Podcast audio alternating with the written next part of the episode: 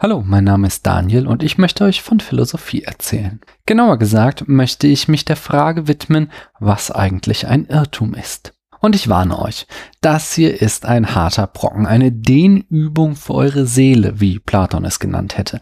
Aber bleibt dran, am Ende werdet ihr mit zwei schönen Erklärungen belohnt. In der letzten Folge hatten wir zusammen mit Platon die These geprüft, ob Wissen Wahrnehmung ist. Platon hatte viele Argumente dagegen präsentiert. Das für mich stärkste Argument ist aber, Wissen ist das Gegenteil von Irrtum. In meinen Wahrnehmungen kann ich mich aber irren. Daher kann Wissen nicht gleich Wahrnehmung sein. Dieses Argument ist besonders stark, weil der Schluss rein semantisch ist. Die Wahrheit ergibt sich aus der Wortbedeutung. Das nennt man einen analytischen Schluss oder ein analytisches Urteil. Während ich mich bei einem empirischen Schluss irren kann, weil meine Daten über die Welt falsch sein können, ist dies bei einem analytischen Urteil nicht möglich. Da aber die Wahrnehmung ausscheidet, machen sich in Platons Dialog Sokrates und Theaetetos sowie dessen dumm daneben stehender Lehrer daran, eine zweite These aufzustellen, was Wissen sein könnte.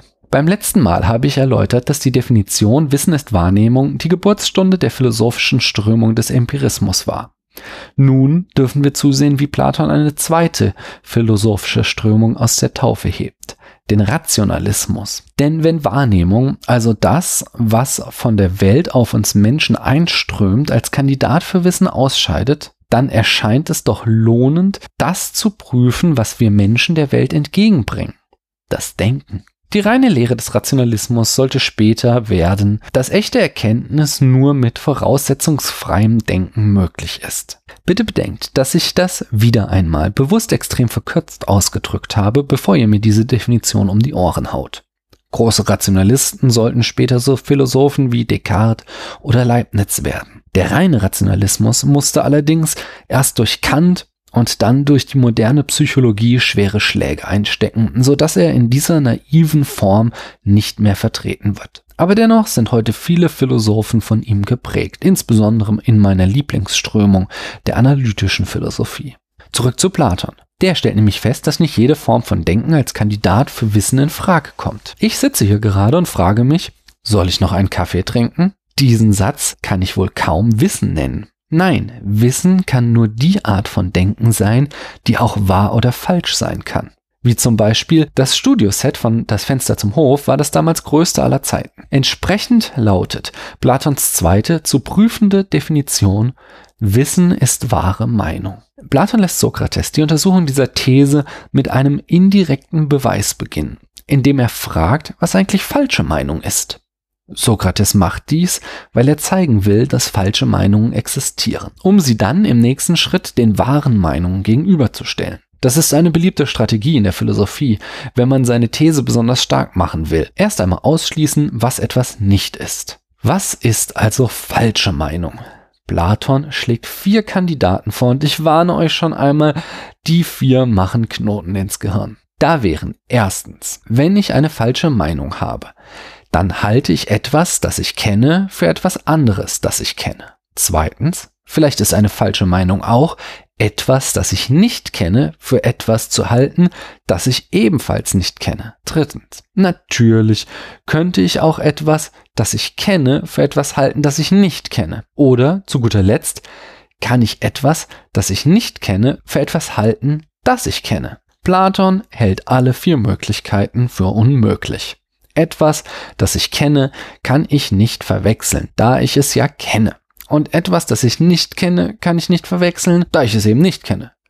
Es gibt also keine falsche Meinung. Alter, das ist ein typischer Platon-Mindfuck, bei dem dir fast der Schädel platzt, wenn du versuchst nachzuvollziehen, was um Himmels Willen er überhaupt meint. Bei aller Kritik muss ich aber auch sagen, dass die Systematik, mit der Platon hier vorgeht, sehr elegant ist. In der Aussagenlogik könnte man die vier Sätze durch Variablen ersetzen und würde sehen, dass Platon tatsächlich alle Möglichkeiten abdeckt.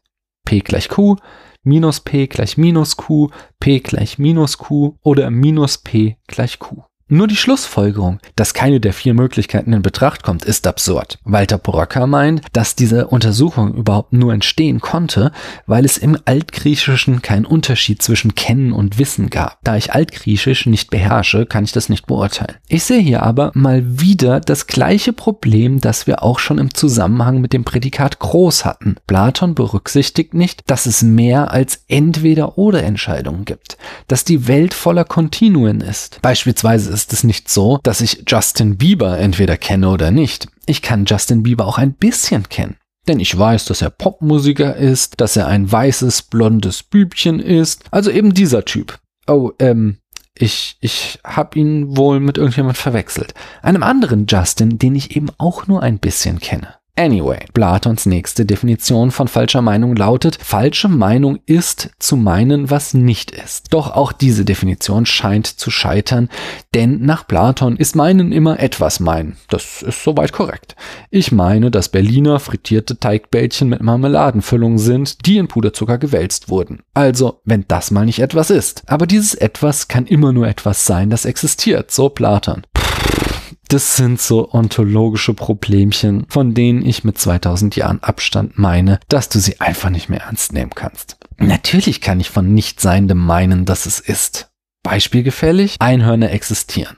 Basta. Außerdem unterscheidet Platon nicht zwischen logischem Subjekt und logischem Prädikat. Ich kann zum Beispiel sagen, Pferde haben die Farbe Möb dann habe ich einem Subjekt, das existiert, nämlich dem Pferd, etwas zugeschrieben, das nicht existiert, nämlich die Farbe Möb. Ihr seht, Platons Definition ist gleich in mehrerer Hinsicht falsch. Nun gut, Platon sieht das anders und prüft eine dritte Definition. Falsche Meinung ist Verwechslung. Das ist genau der Fall mit den zwei Justins. Aber Platon lehnt diesen Fall auch wieder ab, da ich bei der Verwechslung etwas, das ich kenne, für etwas anderes halte, das ich kenne.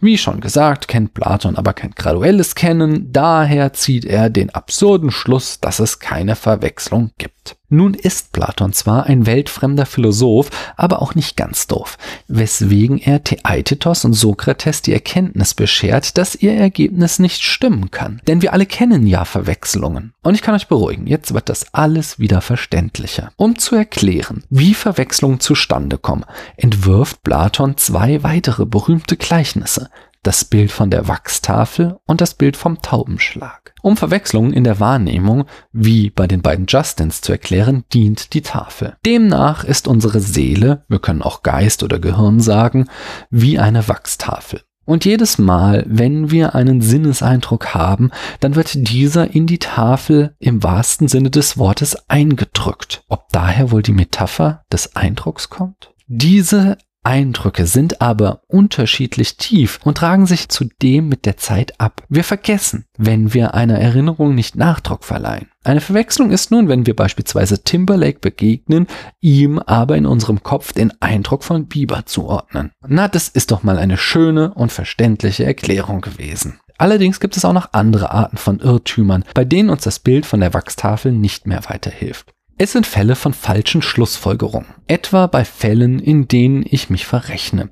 Oder wenn ich zum Beispiel aus der Tatsache, dass eine Gruppe von Muslimen in Köln Frauen massiv belästigt hat, schließe, dass alle Muslime Sexisten sind. Hierfür entwirft Platon das Bild vom Taubenschlag. Meine Seele, mein Geist oder mein Gehirn ist wie ein Taubenschlag und mein Wissen ist wie die Tauben. Platon unterscheidet nun zwischen dem Besitz von Wissen und dem Haben von Wissen. Beispielsweise besitze ich das Wissen, dass ich von einem Einzelfall nicht auf eine Regel schließen kann. Wenn mir einmal von Schokolade schlecht geworden ist, werde ich trotzdem nicht aufhören, Schokolade zu essen. Diese Regel fliegt als eine Taube durch meinen Taubenschlag. Ich besitze sie und im Fall der Schokolade habe ich sie auch erfolgreich gefangen und halte sie in der Hand. Ich habe dieses Wissen entsprechend auch. Wenn nun aber, wie im Fall nach der Silvesternacht 2016 in Köln, die Situation aufgeheizt ist, alle Medien dauernd berichten und auf Facebook und Twitter rumgeschrien wird, wie schlimm diese Muslime sind, die Tauben quasi wie blöd in meinem Taubenschlag flattern,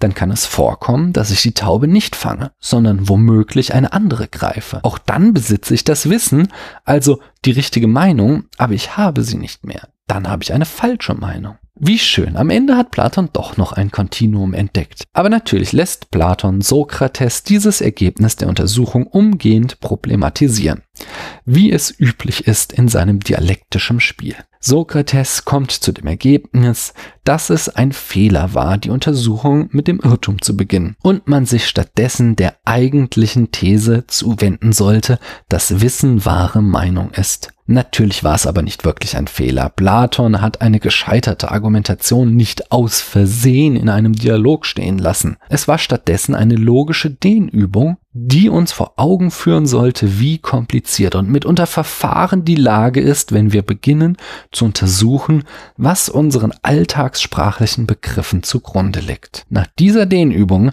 ist unsere Seele nun bereit, die These zu prüfen, dass Wissen wahre begründete Meinung ist. Aber weil es schon so spät ist, mache ich das beim nächsten Mal. Ich danke euch, dass ihr mir eure Zeit geschenkt habt.